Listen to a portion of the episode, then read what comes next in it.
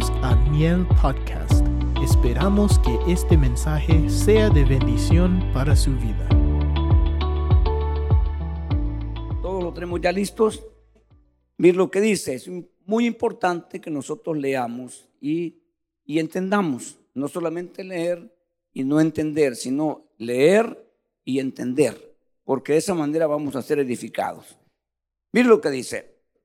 Vino palabra del Señor por segunda vez a Jonás diciendo, levántate, ve a Nínive, la gran ciudad, y proclama en ella el mensaje que yo te diré. Ni siquiera le dice que yo te di o que yo te he dado, que yo te daré. O sea, cuando estés ahí, yo te voy a decir que digas. Está conmigo, ¿verdad? Ahora, solamente para hacer algo, hermano, vamos al capítulo 1 y verso 1. Mire lo que dice, vino palabra del Señor a Jonás, hijo de Amitai, diciendo, levántate, ve a Nínive, la gran ciudad, y proclama, dice, contra ella, porque su maldad ha subido hasta mí. Ve usted que hay una gran diferencia en esto, ¿verdad? Que prácticamente es lo mismo si no lo vemos bien, pero vemos una diferencia. Pero yo quiero que sigamos leyendo, hermanos, el capítulo 3. Verso 3 dice, Jonás se levantó y fue a Nínive, conforme a la palabra del Señor. Y Nínive era una ciudad sumamente grande, de el recorrido de tres días. Jonás comenzó a recorrer la ciudad camino de un día y proclamaba diciendo, dentro de 40 días, Nínive será arrasada. Está conmigo, ¿verdad? Y los habitantes de Nínive creyeron en Dios y proclamaron ayuno y se vistieron de silicio desde el mayor hasta el menor de ellos. Verso 6, cuando llegó la noticia al rey de Nínive, se levantó de su trono, se despojó de su manto, se cubrió de silicio y se sentó sobre ceniza, e hizo proclamar y anunciar en Nínive por decreto del rey y de sus grandes, diciendo, ni hombre, ni bestia, ni buey, ni oveja prueben cosa alguna, no pasten ni beban agua, sino cúbranse de silicio hombres y bestias, y proclamen, dice a Dios con fuerza y vuélvase cada uno de su mal camino y de la violencia que hay en sus manos. Quizás, dice, quién sabe, quizás Dios se vuelva, se arrepienta y aparte el ardor de su ira y no perezcamos. Y vio Dios sus acciones que se habían apartado de su mal camino. Entonces se arrepintió Dios del mal que había dicho que les haría y no lo hizo. Leímos todos los versículos porque está pequeño, pero es importante leerlo todo esto. Yo ya voy a tratar la manera de hacer un resumen, como siempre, por causa del tiempo, aunque tenemos por delante un buen tiempo, pero de todos modos no es suficiente. Eh, aquí hay muchas cosas que yo quisiera con usted, ¿verdad? Entenderlas. Hay cosas que uno dice, no entiendo, no puedo entender. Y eso es como para detenerse. Y a veces son días, a veces son semanas, a veces meses y a veces años que la gente se queda ahí. Claro, dejamos a un lado eso y vamos a otro tema y a otras cosas porque no queremos quedarnos ahí, ¿verdad? Pero ya nos detuvimos. Y entonces eso se nos vuelve a veces, hermano, un conflicto, una situación que a veces nosotros, ¿verdad? No logramos eh, ni, descifrar ni entender. Yo quisiera que esta tarde todos los que están acá, ¿verdad? Lo cual, hermano, ¿verdad? Agradezco su... Eh, no me apague el aire, hermano, déjenlo ahí, ¿verdad? Yo creo que lo, vamos a necesitar, los ventiladores también. Eh, yo me voy a quedar un poquito acá, a veces me afecta el, el aire en la garganta, pero no importa. Ok, entonces resulta que no lo voy a sacrificar a usted, ¿verdad? Por en mi problemita. Eh, resulta que vamos a ver aquí, hermano, varias cosas, las cuales no puedo ir verso a verso porque no terminamos. Y no es la idea estudiar la Biblia sistemáticamente, sino poder avanzar en lo que podemos. Tenemos más, creo que dos años ya, de haber comenzado en Génesis 1. Y así hemos venido, hermano, hasta aquí. Nos quedan pocos libros para terminar el Antiguo Testamento. Yo pienso y espero que sí, usted haya aprendido. Yo espero que usted haya tomado notas y haya, hermano, que se ha marcado su Biblia, como lo hice yo cuando por primera vez el pastor, donde predicara, yo subrayaba. Donde hablara, yo marcaba. De tal manera que al final del día tenía mi Biblia totalmente manchada. Y lamentablemente no me daba cuenta entonces que los crayones no son como los de ahora. Hermano, los highlighting de ahora son eh, más sofisticados. Entonces marcaba uno y se pasaba al otro lado. A veces que le marcaba aquí, pero otro ya no podía leer, se me borraba. Y eso, hermanos, era una situación que no, no teníamos lo que ahora tenemos. Pero espero que usted sea una persona, hermano, que le ponga interés a la Biblia, una, persona que, que crea la Biblia, una persona que le dé lugar a la Biblia en su corazón. Porque eso va a marcar la diferencia a usted. Porque si no, va a ser un, religioso más, ¿verdad? Un religioso, hermano, de que ahí eh, usted tiene una religión más, pero no una relación con Dios que eso cambia las vidas de grandes y pequeños. Los encuentros, hermano, en el sentido correcto, no los que están inventando ahorita, porque los encuentros, hermano, no los inventó ni siquiera un pastor. Los han seguido los pastores por algunas conveniencias, pero los, encuentros los, los, los, inventó un sacerdote católico, un, más que sacerdote, ¿verdad? Y eso, hermano, lo, lo, lo lograron meter en la iglesia cristiana y ha llevado a eso a la ruina en vez de bendición. Y es por eso que nosotros tenemos que tener celos y conocimiento, ¿verdad? De las cosas que están, hermano, a veces viniendo. Uno tiene que saber de dónde vino, cuál fue el, interés, el propósito. Y no podemos traer aquí algo, hermanos, que no vino de Dios. No nos va a afectar. Va a ser nocivo para nuestra fe. Y eso es lo que yo no quiero y eso voy a procurar toda mi vida que Dios me ayude a no traer eso. ¿Verdad? Traer, hermano, que sea algo sencillo pero que sea puro, que sea santo, que sea, hermanos, ¿verdad? Este, algo que le ayude a la vida espiritual. Es mi deber y es el deber de todos los ministros, pero no todos toman su responsabilidad. Hoy vamos a hablar de algunas cositas, ¿verdad?, que nos van a ayudar. No quiero criticar a nadie, no quiero juzgar a nadie, ¿verdad? Yo no, no, yo entiendo que la Biblia dice, hermanos, que yo no, yo no, yo no estoy puesto para juzgar, porque dice que solo hay un juez, ¿verdad? Y el que juzga, dice hermano, ocupa la ley lugar de la ley y no respeta la ley, sino que ocupa ese lugar y de juez. Y eso no es, bien, no es bueno. ¿Verdad? Usted puede soltar, usted puede decir cualquier cosa, pero nunca se meta a juez, porque no lo llamaron a eso. No lo llamaron. Eso es un problema que nos va a costar caro. Entonces hemos venido viendo, hermanos, que Dios, ¿verdad? A este hombre que es muy desconocido, ¿verdad? Un hombre que no, no, fue usado para el pueblo.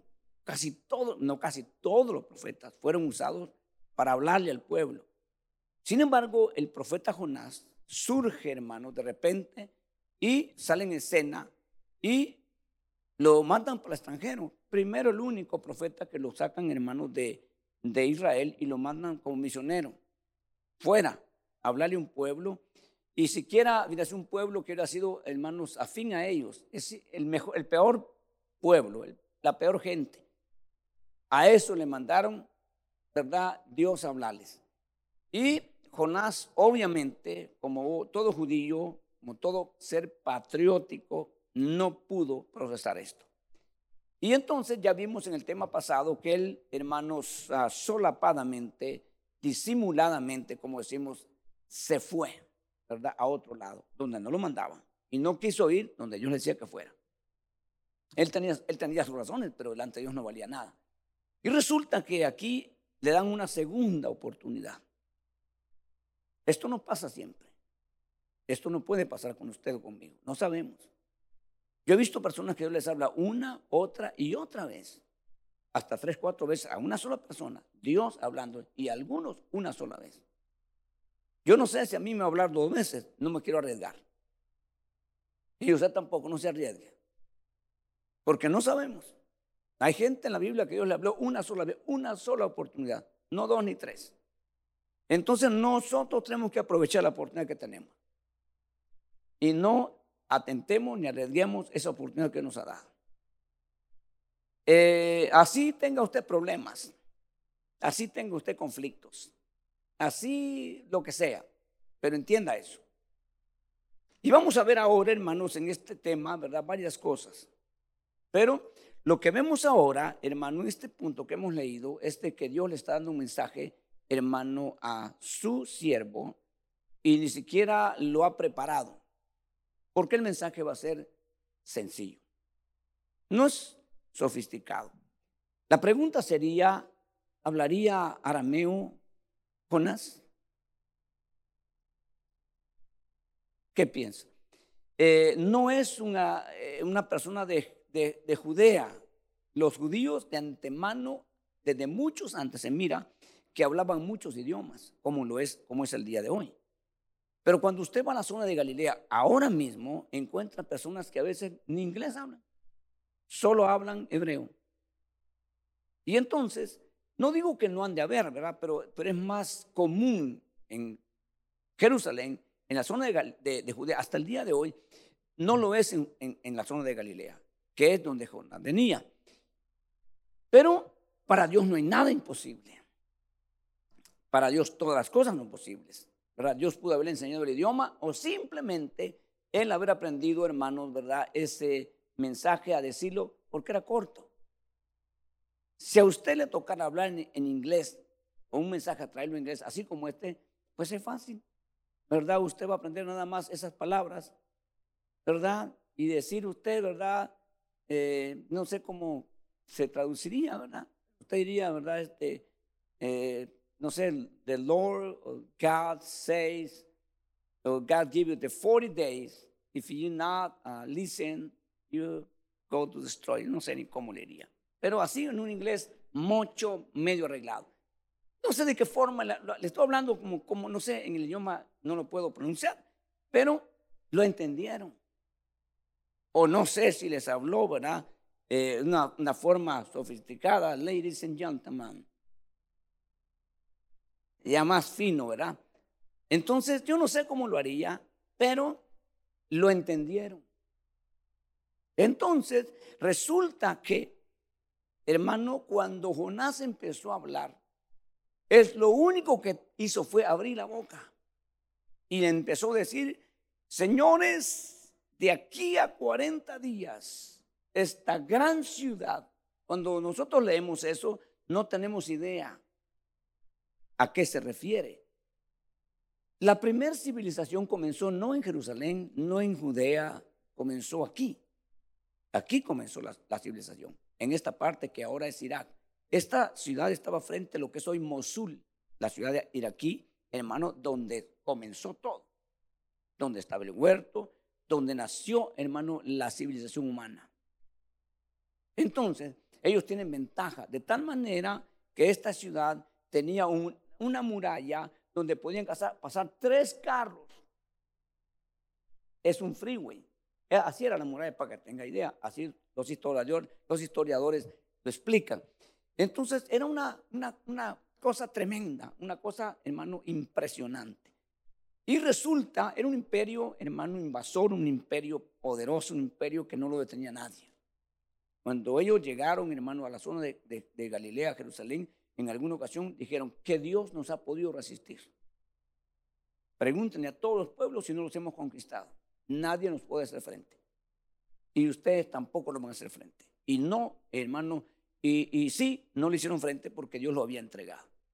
Pero resulta que ahora Dios lo va a juzgar pero antes de juzgarlos, en la justicia de Dios tiene que notificarles. Entonces, a veces uno hermano dice, va, ¿por qué tanta vuelta cuando una persona es tan mala? Y cuando las evidencias las tienen tan a flor de tierra, ¿para qué lo meten en un, a un juzgado, a un juicio? ¿Y para, para qué eh, tienen que formar un grupo de personas para que le sentencien? ¿Por qué? Si nadie se opone. Pero la justicia lo demanda. Entonces, resulta que, hermano, Dios manda a este hombre, ¿verdad?, a ese lugar y les empieza a decir, era una ciudad, dice, de un recorrido de 40, de, tres días. Se cree que, hermano, no, nadie sabe si es de ancho o de largo, 90 90 kilómetros. Tenía en ese entonces, era muy grande. Algunos piensan que era de ancho. El, recorrido se corría, hermano, 30 kilómetros diarios.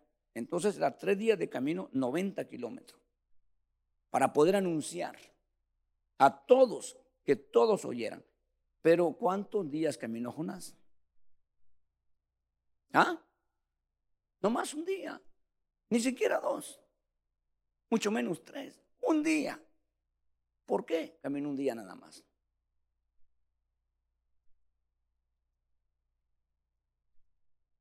¿Mm? Hermano, sí, sí. Fíjese, hermano, que empieza a decir los primeros. Dice Dios que aquí en 40 días Nínive va a ser arrasada, destruida. Los que lo oyeron, hermanos, mostraron arrepentimiento y pasaron la voz. Ya no estoy Jonás. Llegó, dice, hasta el rey. Jonás no fue a hablar con el rey.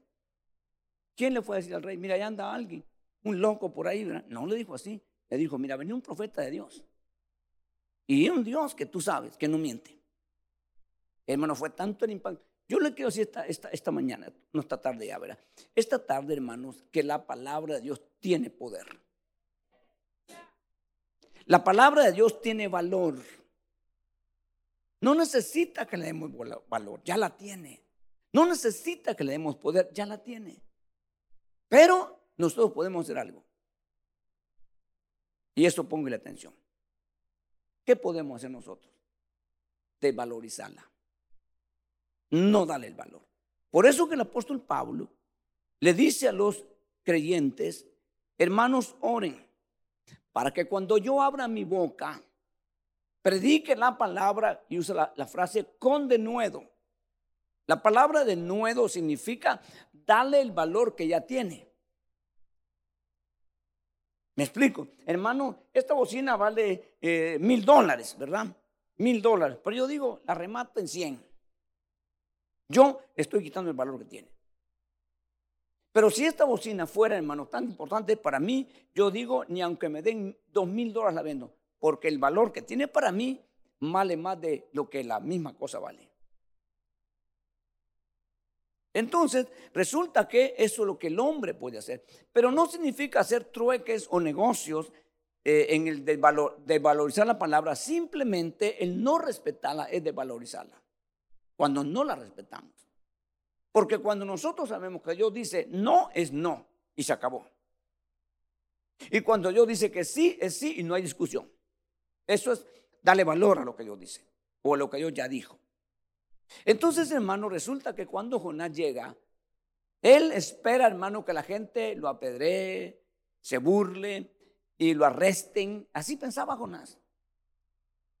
Que iba a reaccionar la gente enemiga malvada y no estaba equivocado porque el rey sabía mejor que nadie y les dijo cómo eran ellos y cómo estaban. ¿Me explico? Pero lo, lo, tremendo es que no sucedió lo que él pensaba, sino lo contrario que él pensaba. Y resulta que la gente al oír cada, cada persona que oía y, y, y, se le hablaba la palabra, la gente la absorbía y la gente, hermano, se desplomaba. Y entonces ya Jonás no tuvo que hacer, hermano, el recorrido de tres días. Bastó un día nada más. Entonces, nosotros tenemos que saber. Y muchas veces no lo hemos podido ver porque a veces nosotros no hemos entendido. Y muchas veces no hemos, no hemos estado expuestos hermanos, donde hemos tenido que echar mano de la palabra.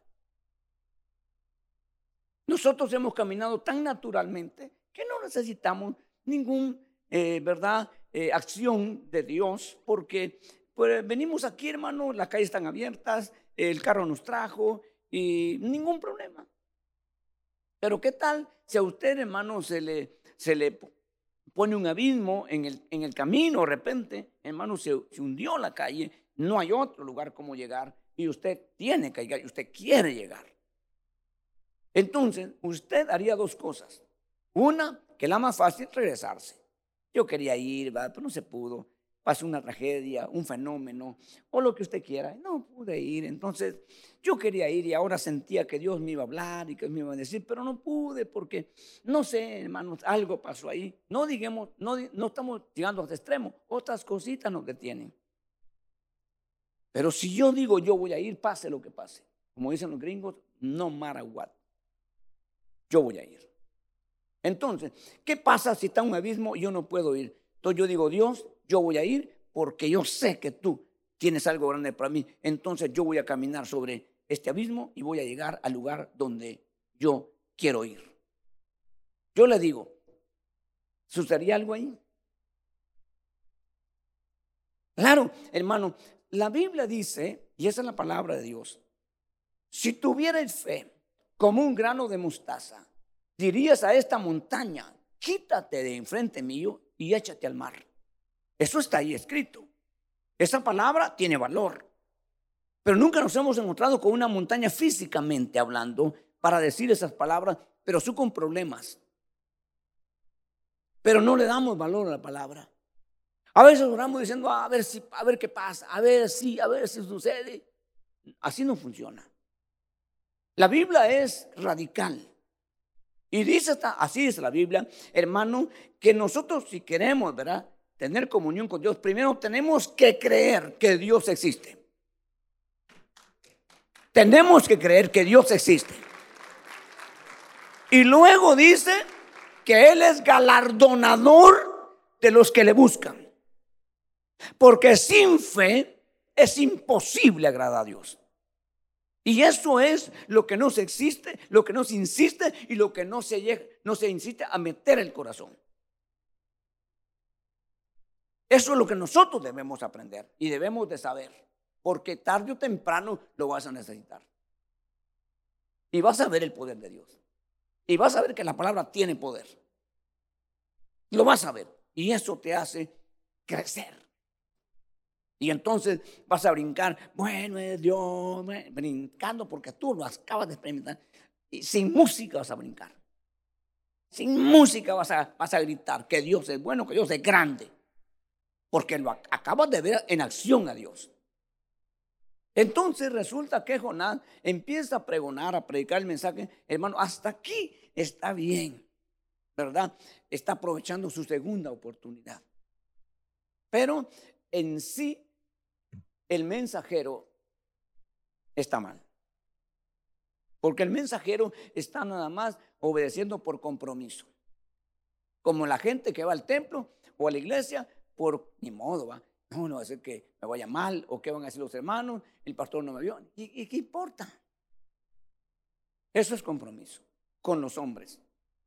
Pero yo no vengo aquí para que me miren ni para cumplir una responsabilidad. Yo vengo aquí porque creo que Dios me va a hablar. Yo vengo aquí porque creo que Dios me va a ministrar. Yo creo, yo vengo aquí porque sé que Dios va a hacer algo en mi vida y me voy a ir diferente. Así deberíamos pensar todos. Yo no vine este día porque me tocaba predicar. Yo vine este día porque quiero estar aquí y porque sé que Dios se va a glorificar en mi vida. Por eso estoy acá. Y, y no me va a detener nada. Porque sé que Dios tiene poder y autoridad. Ok, entonces todos, todos vivamos así. Y va a ver usted lo que va a pasar. Ya, ya se vio que, tal vez hoy llegaron unos que tal vez nunca. Algún día voy a entrar. De repente lo sacaron, hermano. Y andaba corriendo y brincando. Así nos pasó una vez una vigilia. Y un 24 o 31 en una, en una de esos días, hermano. Y invitamos, invitaron a un nuevo inconverso que está aquí, no lo voy a buscar. Entonces, hermano, empezamos y como estábamos en un lugar, hermano, rentado, pues los hermanos recogieron las sillas y empezamos todos a correr y a saltar, hermano. Pues tuvimos toda la noche. Entonces, hermano, la persona nueva se empezó a quedar así, hermano. Así estaba viendo. Que está aquí. Y de repente un hermano le dijo, hermano, véngase. Y cuando voy viendo, andaba en la cola dando vueltas, hermano. El hermano saltaba, brincaba. Bueno, el que no era hermano todavía. Imagínese usted, pues. Entonces, porque cuando usted usa su cuerpo para glorificar a Dios, las cosas cambian. Porque el cuerpo lo usamos para pecar muchas veces. Entonces, pero no para glorificar a Dios. Y dice que el cuerpo es propiedad de Dios, templo y morada de Dios en espíritu. Entonces resulta que, hermanos, Jonás estaba diciendo, ¿verdad? Eh, ¿Qué mensaje me va a dar Dios? Que Él es un Dios misericordioso, clemente y compasivo para que ellos reaccionen. Pero cuando Dios le dijo, di estas palabras, de aquí a 40 días, no, eh, Jonás lo, lo, lo, predicó con ganas, hermano, porque este mensaje sí le gustó. No le gustó. De aquí a 40 días, esta ciudad va a ser arrasada y destruida y todos van a morir. ¿Con qué fervor lo predicaba Jonás? Porque eso es lo que quería. Él quería que eso pasara. Hermano, le gustó el mensaje. Entonces, pero resulta que no le gustó la reacción de la gente. No le gustó, hermano. Y quizás por eso ya no siguió predicando. Porque el primer día que empieza a predicar diciendo, de aquí a 40 días, Nínive va a ser arrasada y todos van a morir. Y cuando vio que la gente, hermano, empezó a mostrar arrepentimiento, no le gustó. O sea, no esperaba eso. Él no quería eso. Entonces, yo quiero decirle algo, hermano. Y esto es muy importante. Y para mí más que para usted. Muchas veces uno puede decir cosas y quiere que así haga Dios, como uno piensa, como uno quiere. ¿Me explico? Pero nosotros tenemos un buen corazón porque Dios lo trató ya. Entonces, aún la gente que nos ha hecho daño, nosotros tenemos que orar, pero de verdad, para que no le pase mal. Pero eso no significa que no le vaya mal. Pero debe ser mi deseo que no le vaya mal. Porque mi corazón tiene que ser bueno. Y aunque me hicieron mal a mí, yo quiero vencer el mal con el bien, que es lo que la Biblia dice. Ahora, yo no, yo no, yo no voy a, yo no voy a decir eso, eso lo, lo decide Dios. Pero estoy hablando la, la condición de nuestro corazón. Entonces Jonás, hermano, ¿verdad? Empieza, hermano, se da cuenta usted que llega la voz, no por, no por medio de Jonás, al rey, el rey da una orden, hermano, es de, es de, es de meditar, es de pensar, hermano, cómo esa gente, hermano, que no era pueblo de Dios, que no han oído palabra, primera vez que oyen de Dios, primera vez, según lo que tenemos el relato bíblico, primera vez que oyen. Y no es un mensaje bonito, sino un mensaje fuerte, duro. ¿Y qué hace la gente, hermano? Responde con una, con una manifestación en todo sentido, espiritual, eh, almática y corpórea, en humillación delante de Dios. Y el rey, hermano, deja todos sus atuendos, todos todas sus cosas, y que el rey se deje su trono y se ponga donde se puso, con las ropas que se puso, es de admirar. Porque el rey ha hecho, hermano, algo que nunca antes ni después se ha visto. Al llamado de Dios. Entonces, esto es tan importante. Ahora puede ser usted, ¿verdad? O yo puedo pensar, y la gente así es, hermano. Eh, a lo mejor, ¿verdad? Les se asustaron y, y tuvieron miedo y mostraron para que Dios los ayudara. No, este arrepentimiento es genuino, aprobado por Dios y mencionado por Jesús. Y se lo voy a leer. Hermano, en el capítulo 12, verso 41 de Mateo, si quiere apuntarlo o los hermanos lo quieren poner, usted se va a dar cuenta. Vamos a esperar que lo pongan los hermanos allá, ¿verdad? Yo creo que me están escuchando. Pero si usted lo tiene, usted va a ver y va a saber lo que yo estoy mencionando. Resulta, hermano, que unos, unos eh, líderes religiosos que abordaron a Jesús y le dijeron, Muéstranos una señal. Queremos ver señal que tú la hagas. Y así nosotros vamos a estar conscientes y seguros que tú vienes del cielo. Ahí está. Eh, tal vez el, verso anterior, lo que estoy mencionando. Eh, bueno, vamos atrás, pero bueno, usted ya lo sabe. Vamos a dejarlo ahí. Eh, vamos al 41 otra vez para, para no detenernos mucho. Vamos al 41 de vuelta. Los hombres de Nínive se levantarán contra esta generación en juicio y la condenarán. Fíjese. ¿Por qué? Porque ellos se arrepintieron con la predicación de Jonás y mira algo más grande que Jonás está aquí. Hermano, oiga eso. Lo menciona Jesús. Entonces no fue cuento, fue verídico, fue genuino. genuino. Y dice que esa generación va a ser juzgada y condenada por esta gente. ¿Dónde están? ¿Qué pasó con ellos? Ya no sabemos nada. Jonás que nos podía contar qué pasó, se murió. ¿Me explico? Entonces, pero Jesús menciona. No tenía que mencionar a esa gente. Y luego sigue mencionando lo que estaba a ver ahí en el capítulo ese. Entonces sí fue verídico, genuino. Porque si no, jamás lo hubiera mencionado Jesús. Pero en ese capítulo, para terminar, dice, no se le va a dar señal. Yo no les voy a dar señal, no van a tener señal. Solo una señal si quieren señal. No se la voy a hacer yo, ya está. Y dice la señal de Jonás. Ok, ¿cuál es la señal de Jonás? ¿Qué hizo Jonás? ¿Qué hizo Jonás? ¿Sabe cuál es la señal? Él, él mismo, él es la señal. Él es la señal. Estúdialo bien, véalo bien, él es la señal, si no la señal de Jonás. Entonces, fíjese pues, resulta que, no, no hay más tiempo para detener más en esto, ¿verdad? Pero eh, yo quiero ver. Entonces, fíjese pues, estamos en el capítulo, en el capítulo 3. Resulta, hermanos, que el mensaje, y esto es lo que nosotros debemos entender, nosotros somos una comunidad rescatada, ayudada, bendecida, protegida con muchas promesas. Pero mientras estemos en la tierra, ¿qué es lo que tenemos que hacer nosotros? Aparte de buscar a Dios, de honrarle, ¿cuál es nuestra función? ¿Para qué nos llamó Dios? ¿Ok?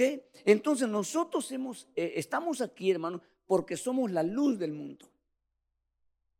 Porque nosotros tenemos que iluminar, no porque nosotros seamos la luz, en nosotros está la luz.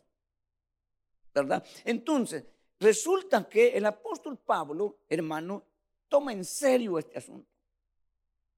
Y dice el apóstol Pablo, yo no me puedo quedar callado y yo tengo que hacer el trabajo mientras esté en la tierra.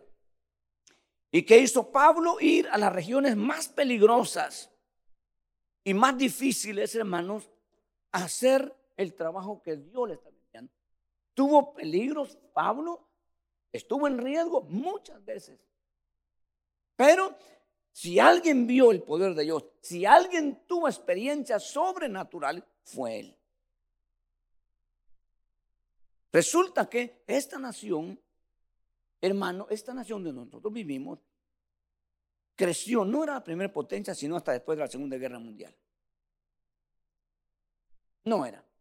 Después de la Segunda Guerra Mundial, hermano, este país se volvió la primera potencia mundial y empezó a tener cosas. Pero antes de eso, antes de eso, desde los principios del año 900, desde los 800 y principios de los 900, esta nación era la número uno en el mundo de enviar misioneros a diferentes lugares. Nosotros fuimos, hermano, de alguna manera ayudados porque llegaron americanos que dejaron sus familias, dejaron su comunidad y fueron a Centroamérica, a Sudamérica y fueron, hermanos, a África a predicar el Evangelio. Y la nación se creció. Porque ellos invertían mucho dinero, muchos recursos para proclamar, para anunciarle a la gente que no quería nada. El, Evangelio en Centroamérica era rechazado, en México, de México para abajo hasta la Patagonia, el Evangelio era rechazado, lo peor que podía llegar. Porque la gente había aceptado la religión, eh, hermano, que es la universal, que es la católica, porque la católica no tiene ningún problema. Hermano, hoy los católicos están en retiros. Y después de retiros llega un concierto con un músico mundano y se ponen a bailar. Después de retiro, ellos tienen sus hieleras llenas de cerveza para emborcharse y no hay problema. Hasta el cura se emborracha. Y eso lo puedo probar yo. Yo conozco a esta tonta. Entonces es un evangelio, una religión fácil de vivir. Se enojan y dicen las palabrotas que quieran y nadie les dice, no digas eso. Nadie se detiene a decirles cada palabra que dice la Biblia, que cada palabra que salga de tu boca limpia u ociosa, de esa ya las cuentas. Nunca les dicen eso. Así de que ellos pueden decir lo que les dé la gana. Y de todos modos, todos van para el cielo. ¿Ok? Pero el Evangelio es denunciar dos cosas anunciar las buenas noticias de que Dios ya pagó por tus pecados al inconverso y también denunciar el pecado. Ese es el Evangelio. Entonces, resulta, hermanos, que en este caso, Jonás no entiende eso ni quiere eso. Nadie antes lo ha hecho y ahora él no lo quiere hacer. Era la oportunidad para él, pero no quiso hacerlo. Porque esta gente no merece. Esta gente es pecadora y él es santo. Pero el santo le está desobediendo a Dios. Ningún hombre en toda la Biblia se ha parado frente a frente contra Dios, excepto de Caín. Pero Caín fue una forma, ¿verdad?, diferente. Este se pone, hermano, duro, y lo vamos a ver en el último capítulo. Primero solapadamente, ¿verdad? Mejor me voy porque no quiero discutir con Dios, me voy a ir, y entonces que mande a otro Dios. Pero Dios no tenía otro. Quizás habían diez más, pero dijo, no, este, tú vas a hacer y se acabó. Y esto es muy importante. Cuando Dios dice algo, así se va a hacer como Él dice. No importa lo que pase, así se va a hacer. Es mejor que entendamos esto. Es mejor que lo entendamos. Entonces resulta, hermano, que ya lo leímos, para Jonás como un boleto y se fue a otro lugar y dijo, hermano, yo me voy lejos, no quiero, no quiero hacer lo que Dios me dice. Pero sin embargo, Dios lo mete, hermano, en una experiencia que ya lo vimos durísima, donde todo su ser fue afectado. Y terminó al lugar donde no quería ir. Y ahora, pues ok, imagínense después de ese trato, ¿no? Dice Jonás, va, está bien, pues lo voy a hacer, pues Dios, lo voy a hacer. Y lo empieza a hacer. Pero no cambia. Su actitud no cambia, su pensamiento no cambia eso. Pero voy a hacer lo que Dios dice. Pero él no cambia. Entonces, resulta que él espera un resultado negativo y no lo tiene. Y entonces él se detiene y entonces, hermano, eh, como que él entra, hermanos, ya ahora en un argumento directamente con Dios. Ahora va a reclamarle a Dios. Y ahora le va a decir, hermanos, que él ya sabía. La reacción que iba a tener Dios, ya la sabía. No sabía. No lo sabía. Entonces, hermano, yo sé que tú eres misericordioso. Y entonces, ¿por qué actúa así? ¿Por qué se comporta así? Es bien triste cuando la gente dice, hermano, yo sé, yo sé, no sabe. Porque si supiera, entonces haría como dice que sabe. Pero son palabras que nosotros manejamos, hermano, y en esta cultura y en este tiempo, y esta gente, hermano, que donde estamos nosotros, yo lo he dicho, no quiero ofenderlo, no quiero faltar respeto, no con esto quiero decir, hermano, que no sirven, no, estoy hablando cosas importantes. Pero en inglés, por ejemplo, hermano, son palabras típicas de lo que estamos hablando, lo he dicho muchas veces, pero no cansarle. Hermano, cuando usted le dice al hijo o al joven, I know this, I know, I know that, I know mom, I know, I know, I know, todos lo saben. Y cuando no les conviene, entonces, hermano, eh, este, I don't know. Y no que sabías, pues. Cuando él lo confronta, cuando ya llega, te dije, no te I don't know that was happening. ¿Me entiende? No, que sabía, pues. Y en inglés, en español, en chino, en el idioma que sea, el humano así se comporta. Y resulta que, hermanos, aquí verso 1 del capítulo 4. Pero esto desagradó a Jonás. ¿Qué le desagradó? ¿Cómo? Hermano, resulta que, yo le voy a decir esto, y esto ya va con nosotros. A decir con nosotros. ¿Cuánto tiempo tiene usted de convertido? ¿Un año? ¿Diez años? ¿Veinte años? Veinte años de convertido, ¿verdad? Pero usted en 20 años no ha demostrado realmente su interés y su dedicación, hermano, su consagración, no, no lo ha demostrado. Ha estado ahí perseverando y qué bueno. pero no ha llegado donde ha llegado ya en estos 20 años. Pero resulta que usted le habla, hermanos, a alguien y de repente se convierte. Y viene, hermanos, y se mete con Dios. Y resulta que después de dos, tres años le pasó a usted. Usted siguió sentado ahí y aquel ya es diácono. Aquel ya es predicador. Y usted sigue sentado. Y eso despierta envidia o celos. ¿Cómo es posible que ahora me enseñara el que yo fui a ganar a la calle? Sí, pero que se durmió. Y así sucede que en muchas congregaciones, hermano, la gente se vuelve celosa, envidiosa, rara. Y Jonás es el vivo ejemplo. No le gustó, hermano, que la gente se humillara, que el rey, hermano, se, humillara. No le gustó. Pero esto desagradó a Jonás en gran manera. Y se enojó, que es lo primero que manifestamos. Fíjese, pues. Y oró al Señor enojado. ¿Nunca ha orado usted enojado? Nunca, no, no den, hermano. Preguntémonos.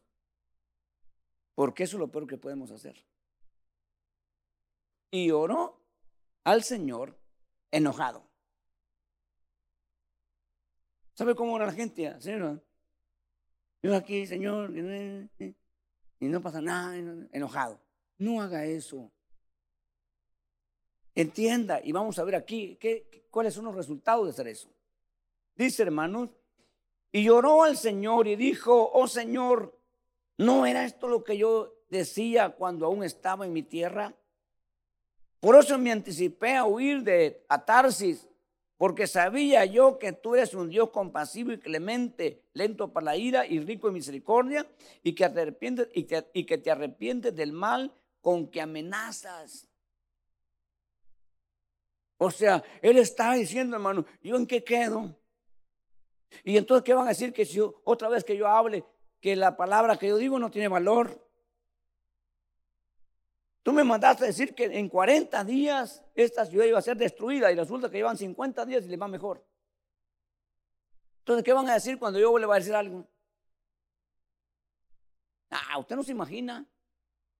Porque lo que el profeta quiere es que lo que dijo de parte de Dios se cumpla. Si no, está en el capítulo 13 del libro de Deuteronomio. Si un profeta viniera y contara un sueño, una visión y dijera esto y esto va a pasar y no pasa, él es falso.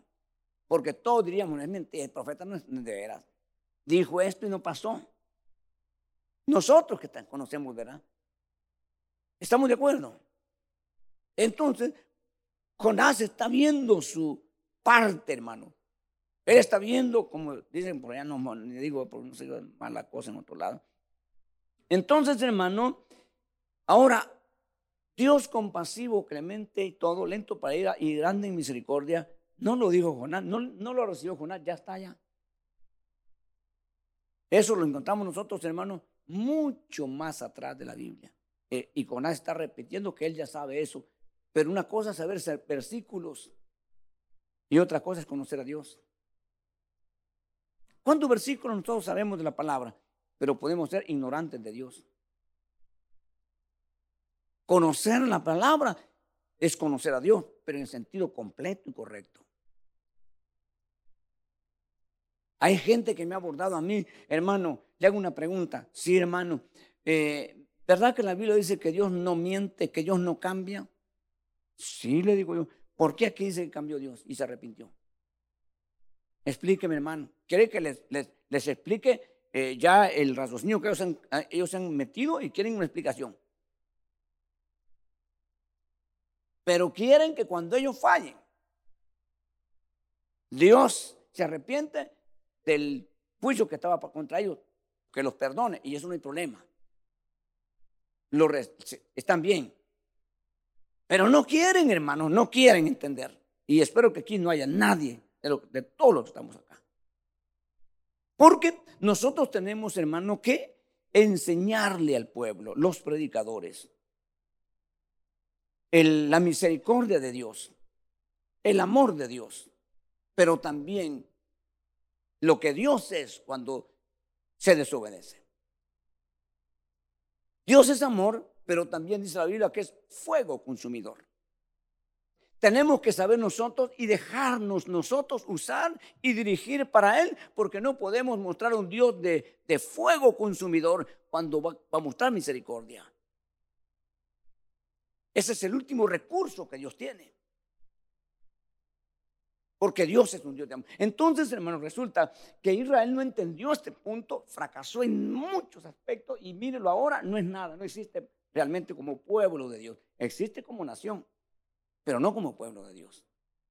Ahora yo le pregunto a usted, que me imagino que usted sabe, ¿quién es el pueblo de Dios ahora? Nosotros. Nosotros somos el pueblo de Dios. Ahora resulta que nosotros como pueblo de Dios también tenemos, hermanos, que entender que nosotros tenemos una orden, no un deseo, una orden, y quiero que lo veamos segundo libro de Corintios 5, 18 al 19. Por favor, los hermanos, si me ayudan ahí a ponerlo, y también me, buscan eh, Juan 1, 29 y Juan 3, 16, que es muy conocido por todos, para que lo veamos. Entonces, no sé si van a tardar todos los hermanos, si no yo lo buscaría aquí, hermano, para poder avanzar, porque si no vamos a tardar. ¿Qué le dije? Segundo Corintios, ¿qué le dije? 5, 18 a 19, ¿verdad? Ahí vamos a ver. Mire, pues, rapidito, hermano, rapidito vamos, porque los hermanos que buscan el otro. No, está ya. Y todo esto procede de Dios, quien nos reconcilió consigo mismo por medio de Cristo. ¿Y qué dice? y nos dio el misterio de la reconciliación. ¿Para quiénes? Para nosotros ya estamos reconciliados. Para el mundo. Para los inconversos, para, para los perdidos. Nos dio esa orden, tenemos que hacerla. La iglesia va a ir, hermanos, reduciéndose, y esto quiero que lo entiendan, y esto yo lo, entiendo bien yo. Espero que usted también lo entienda.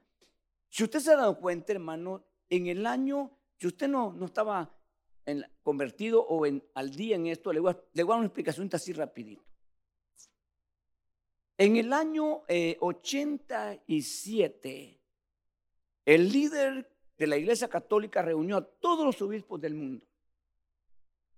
Y se, y se juntaron, hermanos, por una semana y les dijo, señores, si nosotros no hacemos nada, en 40 años desaparecemos, señores. Porque la iglesia perdía 10 a 15 mil personas cada año, o cada mes creo yo, en todo el mundo. La mayoría de nosotros, ¿de dónde venimos? No era musulmán usted, ¿verdad? Ni budista. ¿Verdad que no? Nuestra región no tiene éxito esa región, pero sí la católica. ¿Cuántos millones tiene México de habitantes? El 97% son católicos. Ok, entonces, se reúnen y dicen, hermanos, en el Vaticano, si nosotros no hacemos nada, la iglesia en 40 años desaparece en el ritmo de pérdida que llevamos.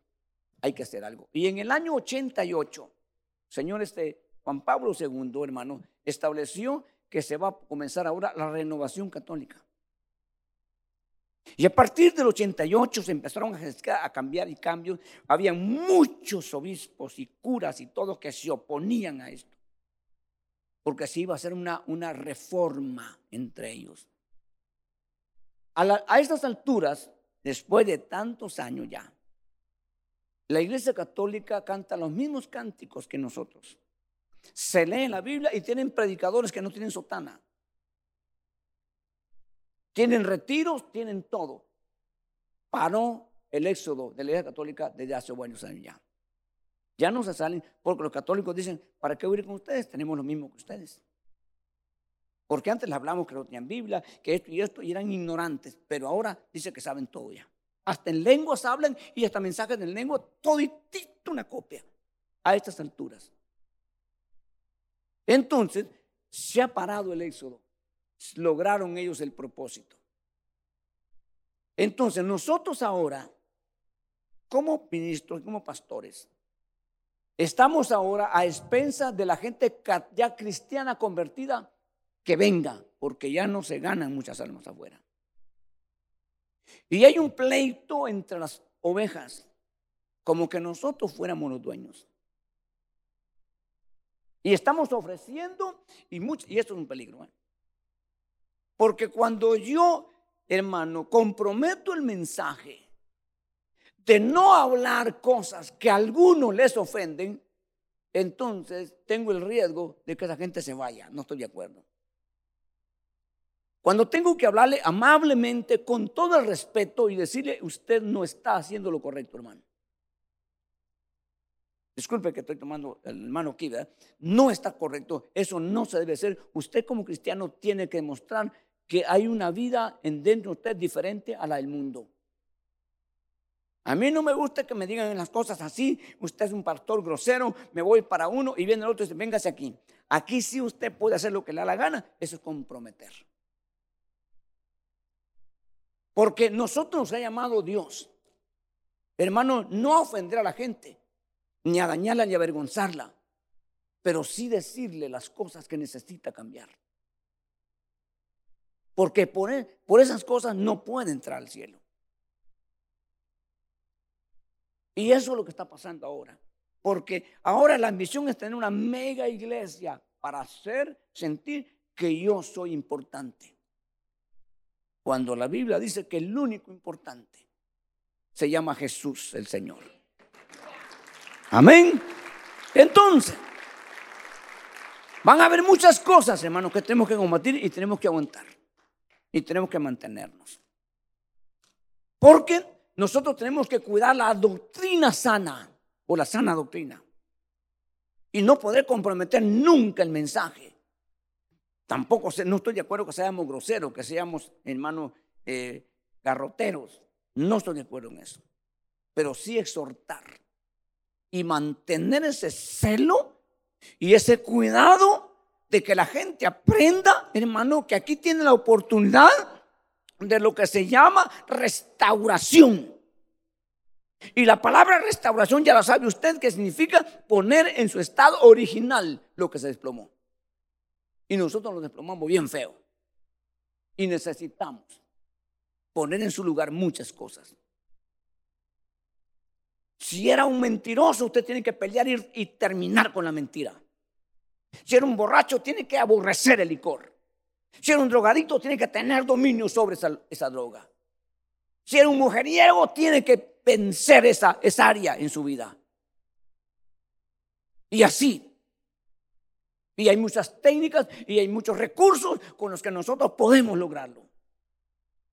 Y cuando ya veamos una persona, entonces podemos decir, hermano, un hombre que realmente ha luchado y ha prevalecido, o mujer. Pero necesitamos la exhortación de la palabra. Pero no podemos siempre, no podemos, hermano, olvidarnos de que Dios es el creador de todas las cosas, aún del más vil pecador. Dios es el creador. Y su esperanza es rescatar a ese que está hundido como lo hizo un día con nosotros. Por eso es que, hermano, por eso es que un versículo famoso y conocido por todos hasta los inconversos. Juan 3:16. Usted lo sabe, está de memoria, ¿verdad? Porque de tal manera Dios amó al mundo que ha dado o dio a su Hijo unigénito para que todo aquel, ya lo saben, ¿verdad? Ustedes ya lo saben porque lo hemos mencionado, porque nosotros mencionamos para que todo aquel que en él creyere, eso es equivocado, no es así, el versículo no es ese. El versículo dice claramente para que todo aquel que en él cree, yo creo que está ahí, ¿verdad? Ahí está o no? Para que todo aquel que en él cree, eso, eso es importante verlo, porque ¿Cuántos creen en Jesús? Si hubiéramos preguntado a los que andan en el mundo ahora, esto hubieran dicho también sí, pero ahora la pregunta ¿creen? No creo en nada, dice. Entonces quiere decir que la fe se puede tener ahora y mañana no. Y por eso que el verso es contundente para que todo aquel que en él cree, lo bueno de usted es que persevere creyendo hasta el final. Nunca ceder, nunca vaya usted, hermano, a dejar de creer, perdió. Pero no solo eso. El otro verso, 1.28, 29 que le dije de Juan, dice hermano, Juan el Bautista, hermano contundente esto, dijo cuando vio a Cristo, he ahí el Cordero de Dios que quita. Ahí lo tienen ya, ¿verdad? Sí, he ahí. Digo, he ahí el Cordero de Dios que quita el pecado de dónde? del mundo. O sea, eh, el mundo lo creó Dios, no el hombre. El, el, mundo es creación de Dios. Dios ama el mundo y cuando hablamos del mundo, habla de toda su creación y en eso estamos nosotros. Y Dios quiere que nosotros le hagamos saber a toda la gente que hay una oportunidad, que hay una, hermano, puerta abierta.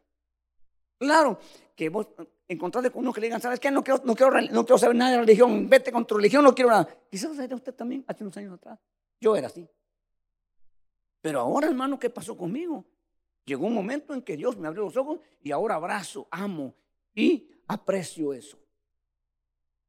Quizás no quiera nada hoy, pero usted la insistencia mañana pasado, un día así, porque el hombre así es.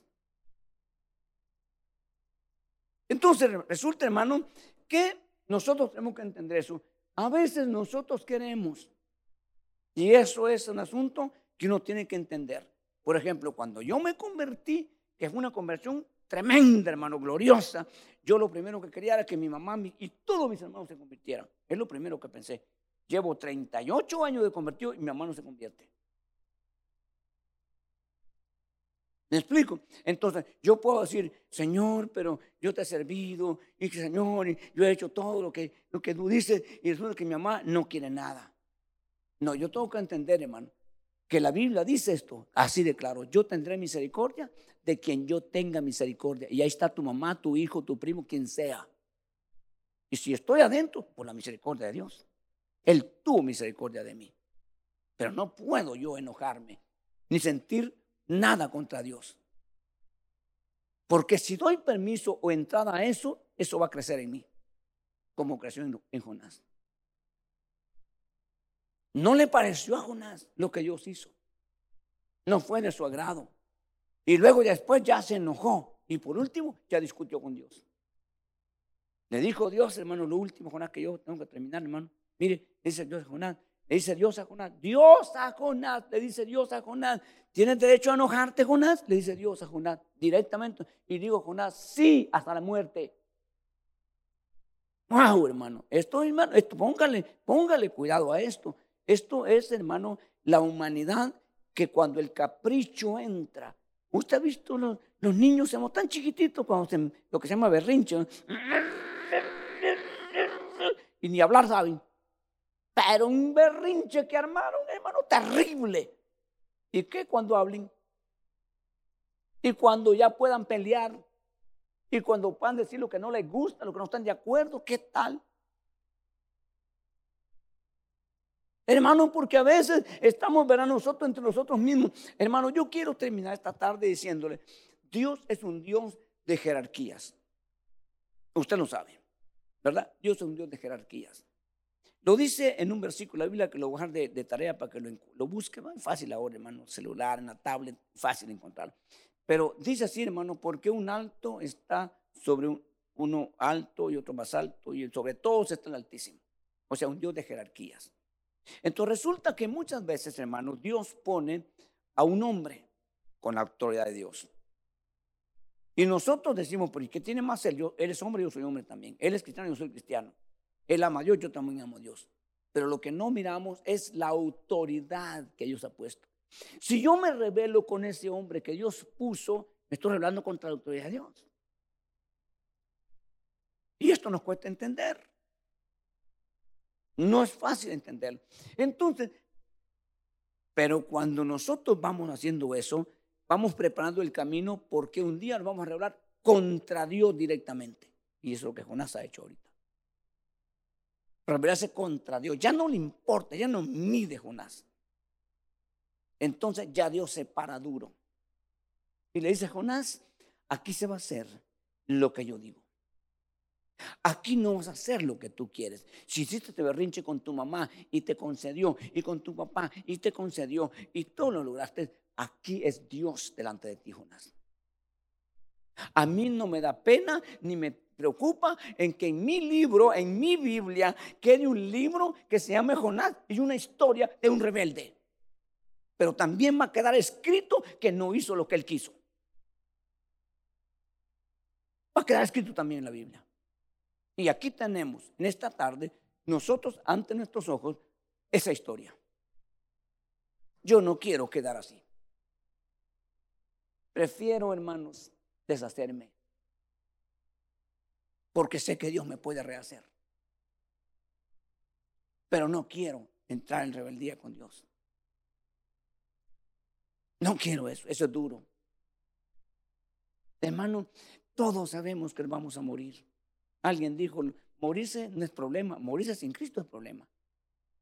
Nosotros morirnos, hermano, morirnos nosotros, ya tenemos a Cristo. Pero que nos muramos mal, o mal ya nos digamos enojados, como se murió Jonás. ¿Dónde está Jonás?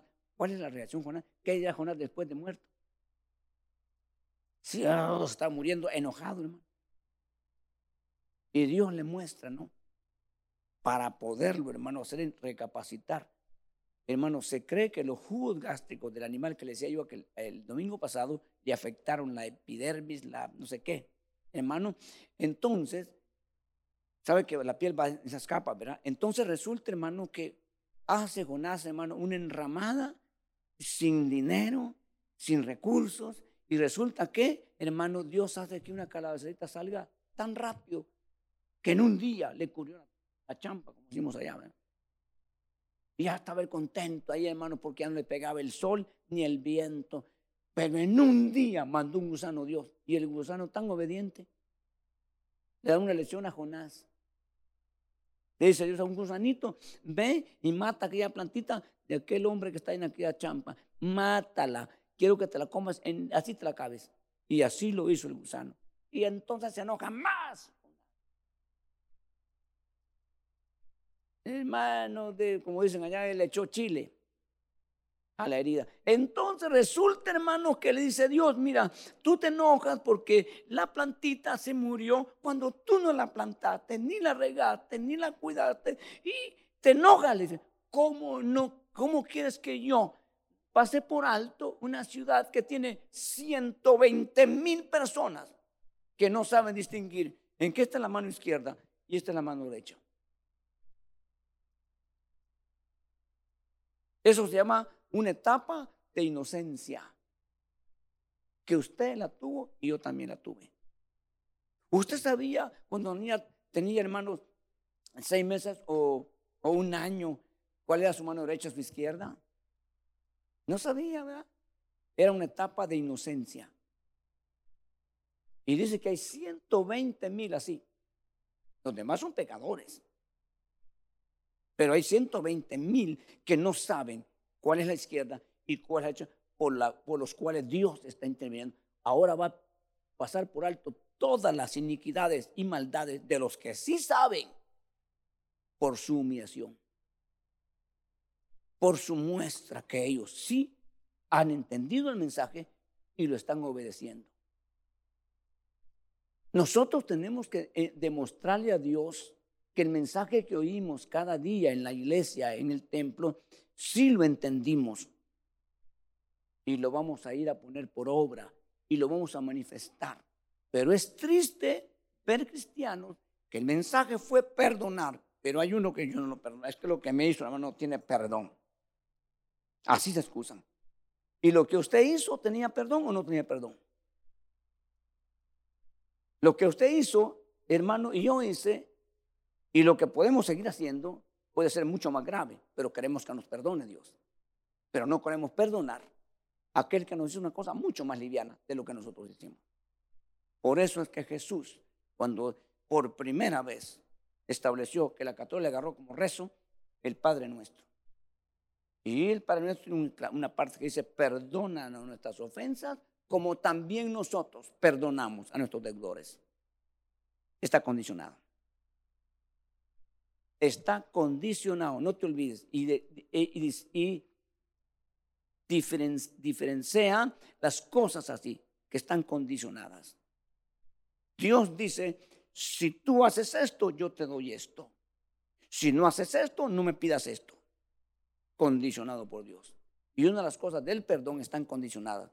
Perdona nuestras ofensas como nosotros perdonamos a nuestros deudores. Si no lo hacemos, olvídese, no hay restauración, no hay eternidad gloriosa, no hay nada. Porque cuando nosotros examinamos la escritura y vemos lo que Jesús dijo de aquellos deudores, hermanos, ¿se acuerdan? Uno debía 500, el otro, un número, el otro debía 100. Hermano, y le dice el que debía 500, el amo, vamos a ponernos a cuenta, págame lo que me debes. Y el hombre le dice, perdóname, Señor, yo te lo pagaré como pueda, no tengo, pero te prometo que te voy a pagar. Le dijo el, el, acreedor, le dijo, no me debes nada. ¿De veras? No, no me debes nada. Ay, gracias. Gracias. Y se fue. Y dice, hermano, que saliendo encontró al que le debía 100. Y le dijo, me pagas o te meto a la cárcel. Y el otro hombre le dijo lo mismo, perdóname, perdóname, no tengo, pero si me perdono, yo te lo pago. Nada, le dijo, a la cárcel. Y lo metió a la cárcel. A veces nos comportamos así nosotros. Pero le contaron al amo, le dijeron, mira, aquel, aquel, aquel, dice que eran consiervos, o sea, lo conocían. Fíjate que aquel que tú le perdonaste 500, encontró a uno que le había hecho y no lo perdonó, lo metió a la cárcel. De veras, dijo, llámenlo. Y lo llamaron y le dijo el amo, te perdoné 500, no quisiste perdonar 100, no, entonces ahora vas a ir a la cárcel. Y vas a pagar todo en la cárcel. Pero si ya le habían perdonado. Sí, pero era para que mostrara. Y eso es lo que nosotros somos. Por eso que cuando a mí me gustó, yo, evangelicé muchísima gente. Con nosotros aceptó no sé ni cuántas personas. Y hermano, cuando llegamos a algunos lugares, tocamos la puerta y nos abrían. Buenos días, Señor, ¿qué quiere? Ah, venimos a hablarle de Cristo. Nos da una puerta en la cara, hermano. Y algunos decían, ¿sabe qué? No lo quiero ver aquí, váyase, salgas en mi propiedad y nos sacaban y nos íbamos contentos. Decía yo era peor que ellos. Así de que no hay problema. Sigamos, hermano. También tuvimos experiencias bonitas, hermano, que tocamos la puerta y nos abrían. Mire, venimos a hablarle del Señor. Ay, pasen adelante, decían. Y todas las familias sentadas y todos aceptaban. Así quisiéramos todo el tiempo. Pero a veces no pasa así. A veces te reciben hermanos con cosas peores. Nosotros evangelizando, yo le contaba a los hermanos, vimos experiencias, vimos experiencias únicas que han quedado grabadas en mi, alma y mi corazón. Yo vi el poder de Dios, cómo Dios se manifestó, hermano, de una manera, como ya, le, usted le contaba, ya no le vuelvo a contar porque ya lo sabe, pero cómo Dios operó. Vimos el poder de Dios, porque nuestra vida estaba en riesgo. O nos ayudaba Dios o nos mataban por andar evangelizando. Pero no nos retractamos, pero no, no, no, hermano, no, no, nada. Nosotros sabíamos que andábamos haciendo la obra de Dios y si moríamos era un honor morir. Y debe ser eso en mi corazón siempre. Que no me vayan a matar por andar de ladrón, por andar de adúltero, por andar de... No, hermano, no, no, no. Que venga la gente a la iglesia y diga, ah, este ladrón ya me robó mi, dinero o no me paga lo que debe. No, así no. No, no, no, no. Nosotros yo le digo una cosa, hermano, nosotros, miren, estamos aquí, nosotros no tenemos problemas económicos, porque nosotros trabajamos con el presupuesto que tenemos. Y con el presupuesto que tenemos, hemos llegado a construir esto que tenemos, no estamos endeudados con ningún banco con dos edificios. Estamos endeudados. Sí, de veras. Porque trabajamos con el presupuesto que tenemos. Si yo recogiera aquí unos 3, 4 millones al año, ¿qué no? Ya, llegara, ya fuéramos llegando al, downtown. De veras, hermano, pero es muy poco lo que recogemos. Pero hasta aquí venimos sin deudas. Porque Dios es fiel. Y yo no puedo ir más allá.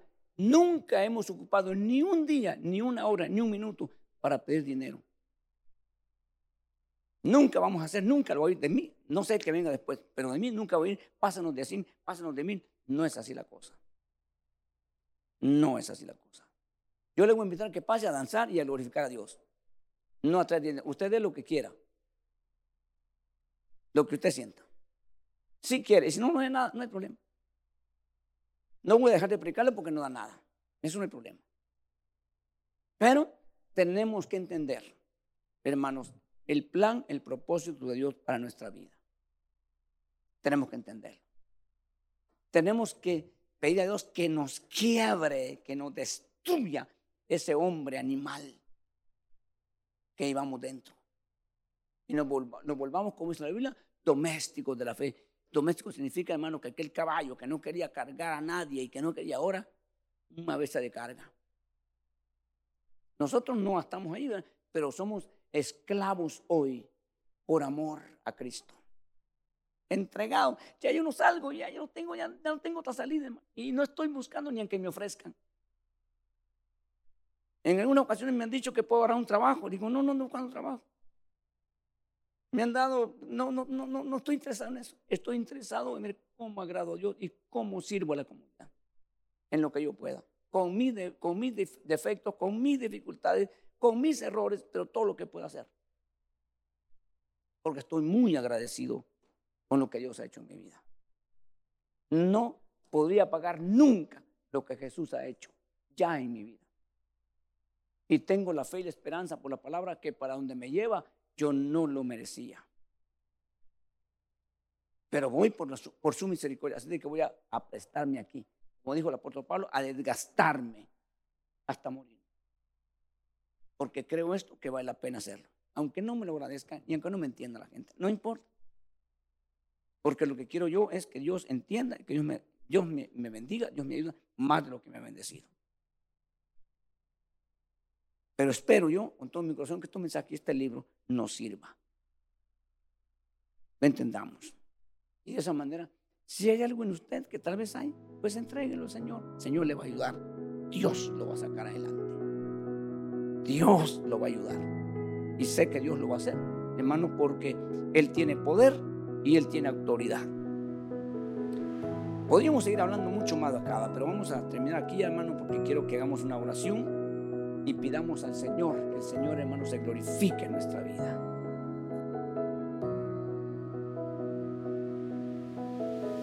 Gracias por entonar a Miel Podcast.